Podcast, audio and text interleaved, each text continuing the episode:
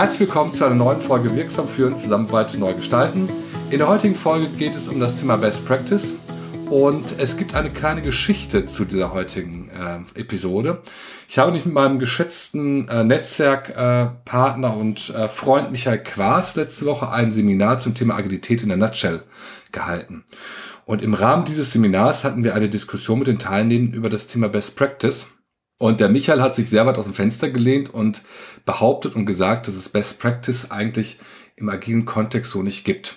Und daraus wollte ich einen Podcast machen und habe mir das überlegt, wie ich das mache. Und ich habe mich dann für das entschieden, was am besten ist. Man sollte immer das Original nehmen. Ich habe mich den Michael einfach angerufen, der in Wien sitzt, ob er am Sonntag zehn Minuten Zeit hat und vielleicht einfach das, was wir im Seminar besprochen haben, für unsere Hörenden hier nochmal wiedergibt. Und deswegen begrüße ich erstmal dich ganz herzlich. Äh, hallo Michael in Wien. Ja, hallo Jörg. Ja, vielen Dank. Also ich wiederhole das gerne, was wir damals besprochen haben und diskutiert haben. Und ich nehme das gerne als Ausgangspunkt, dass wir immer wieder sprachlich ungenau sind. Also ich erlebe es oft, dass Menschen zu mir sagen, der oder die ist kompliziert. Was sie eigentlich meinen, der oder die ist komplex, aber in der Sprache verwenden wir oft den Begriff der oder die ist kompliziert. Und genauso geht es uns auch mit dem Thema Best Practice. Best Practice ist eigentlich ein Begriff, der aus einer einfachen Umgebung kommt. Das heißt, in dem Moment, wo unsere Umgebung, unsere Umwelt einfach ist, das heißt, wir kennen die Anforderungen, die auf uns zukommen und wir kennen auch die Methoden und Technologien, diese Anforderungen zu begegnen, dann haben wir etwas, was Best Practice ist. Heute, wenn wir über VUCA-Welt und ähnliches sprechen, haben wir aber keine einfachen Umwelten, sondern wir haben komplizierte oder sogar komplexe Umwelten. Und der Unterschied zwischen komplex und kompliziert liegt in dem Kennen der Anforderungen, die auf uns zukommen und im Kennen der Technologien und Methoden, diesen Anforderungen zu begegnen. Das heißt, gut ausgedrückt bedeutet das, wenn wir nicht in einer einfachen Umwelt sind, das heißt, wir kennen die Anforderungen nicht wirklich und wir kennen auch nicht die Methoden und Technologien, damit umzugehen, müssten wir eigentlich davon ausgehen, dass wir zumindest keine Best Practice haben, sondern eine Good Practice. Das heißt, es gibt irgendetwas, was wir erkennen und analysieren können und aus dem Erkennen und Analysieren leiten wir jetzt ab, was wir tun können, um daraus irgendeine Form von guter Verhaltensweise abzuleiten. Wenn wir jetzt aber in einer komplexen Umgebung können, heißt das, dass wir mehrheitlich die Anforderungen, die auf uns zukommen, nicht wirklich verstehen und nicht alle davon wirklich erkennen können und genauso wenig auch nicht wissen, wie wir darauf wirklich bestmöglich reagieren. Wenn wir in dieser Art von Umgebung sind, dann müssen wir eigentlich was ausprobieren und testen und aus dem Ausprobieren und Testen wirklich dann ableiten, was könnte denn überhaupt funktionieren und das dann anwenden. Und das nennen wir eigentlich Emerging Practice, also eine Form von Reaktionsweise, die aus dem resultiert, was wir getestet haben, was wir ausprobiert haben und dann erkannt haben, das könnte eigentlich in diese Richtung gehen. Deswegen finde ich es immer völlig mühselig, wenn Kunden uns fragen, was ist denn die Best Practice zu dem Thema X? Nun, in dem Moment, wo wir ein gemeinsames Verständnis darüber haben, dass wir in einer komplexen Umgebung uns befinden, wo wir nicht wirklich wissen, was auf uns zukommt und auch nicht wirklich exakt die Technologie und Methodik kennen, damit gut umzugehen, ist dieses Thema Best Practice völlig irrelevant. Also wir können gar nicht von einer Best Practice sprechen, sondern wir können höchstens davon sprechen, was haben andere schon probiert und was hat bei denen funktioniert.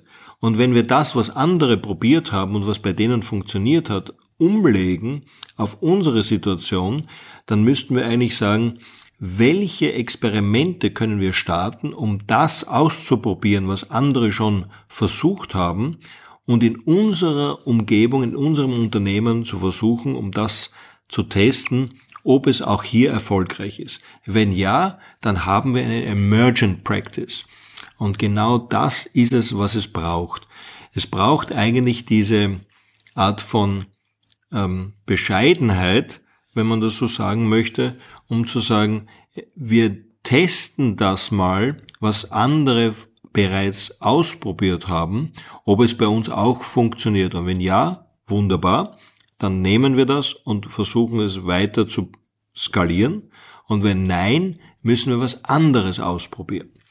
Deswegen ist dieser Wunsch nach Best Practice zwar verstehbar und durchaus nachvollziehbar, aber völlig irrelevant für das Gelingen von Veränderungssituationen in einem komplexen Umfeld und für das Gelingen von agilen Prinzipien. Danke, Michael. Das war jetzt eine sehr, sehr, äh, wie ich finde, gut verständliche Erklärung. Aber lass es uns trotzdem noch mal ganz kurz zusammenfassen. Mhm. Wenn jetzt äh, die Frage käme, naja, wann und wo gibt's denn überhaupt dann Best Practice? Was wäre denn ein Beispiel, äh, nur damit unsere Hörenden das vielleicht nochmal unterscheiden können? Was, äh, wann wäre es äh, sozusagen redlich, von der Begrifflichkeit des Best Practice zu reden und äh, wo eben diese Rahmenbedingungen nicht äh, zutreffen, die du gerade beschildert hast. Also Best Practice geht davon aus, dass es eine Umgebung gibt, wo ich erkenne, was funktioniert und was funktioniert nicht. Also wenn ich heute in London lande und aus dem Flughafen rausgehe, um mir meinen Mietwagen abzuholen, dann werde ich wohl erkennen, dass hier die Leute auf der anderen Straßenseite fahren. Und in dem Moment, wo ich das erkannt habe, kann ich sagen, okay, ah, ich bin in England, das heißt, die fahren alle auf der falschen Straßenseite. Wenn das so ist, dann steige ich in meinen Mietwagen nicht auf der linken Seite ein, sondern auf der rechten Seite und kann dann mein Verhalten äh, adäquat anpassen. Das wäre eine Best Practice. Wenn ich jetzt aber sozusagen in einer um anderen Umgebung bin, zum Beispiel ich versuche die Produktionsweise meines Unternehmens besser zu verstehen und zu optimieren und meine hochkomplexe und ähm, in dem Fall nicht komplexe, sondern komplizierte Maschine streikt, dann muss ich zunächst mal analysieren, warum funktioniert diese Maschine nicht. Wenn ich diese Analyse getan habe, dann weiß ich wahrscheinlich aufgrund der Analyse, wo das Problem liegt und kann das dann vergleichen mit anderen Unternehmen, die eine ähnliche komplizierte Maschine haben und versuchen, deren Good Practices umzulegen auf meine Situation und das dann in eine für mich geltende Best Practice umzulegen. Insofern generiere ich aus dieser Analysephase bestimmte Möglichkeiten und vergleiche das mit anderen und generiere für mich dazu eine Best Practice. Das funktioniert nicht, wenn ich in einer komplexen Umgebung bin. Also wenn ich das übereinstimmende Erkenntnis gewinne, dass ich habe, dass ich in einer komplexen Umgebung bin. Das heißt, die Anforderungen sind nicht für mich völlig klar und auch wie ich darauf reagiere aufgrund von der Technologie oder Methodik ist auch nicht klar, dann reicht's nicht aus zu analysieren, sondern ich muss wirklich bewusst experimentieren und aus diesen Experimenten Erkenntnisse ableiten, die dann zu einer entstehenden Best Practice funktionieren. Das heißt, aus Experimenten leite ich Erkenntnisse ab, die eventuell zu meiner Best Practice führen und nicht zu einer allgemeingültigen. Und das ist der wesentliche Unterschied zwischen einer komplexen Umgebung und einer einfachen Umgebung. Das ist der Unterschied zwischen einer Best Practice und einer Merging Practice, wo ich bewusst aus Experimenten etwas ableite, lerne und daraus ein Optimum finde für mich und meine Unternehmung. Dankeschön, Michael. Ich glaube, der Call nach Wien hat sich gelohnt. Wir hoffen, dass es unseren Hörerinnen und Hörern auch äh, ein lohnenswerter Beitrag war. Also zumindest insoweit, dass Sie beim nächsten Mal, wenn Sie von Best Practice äh, reden, einen noch reflektierteren Blick darauf haben, was damit gemeint ist. Und äh, wir wollten damit einen weiteren Beitrag leisten äh, im im Wirrwarr von Sprachgebrauch und Neubefüllung von Sprachbegrifflichkeiten, äh, dass wir zumindest diesen Begriff hoffentlich etwas aufgehellt haben. Vielen Dank, äh, Michael, für deinen Beitrag und wir bedanken uns an alle Hörer und Hörerinnen fürs Zuhören und freuen uns auf nächste Mal.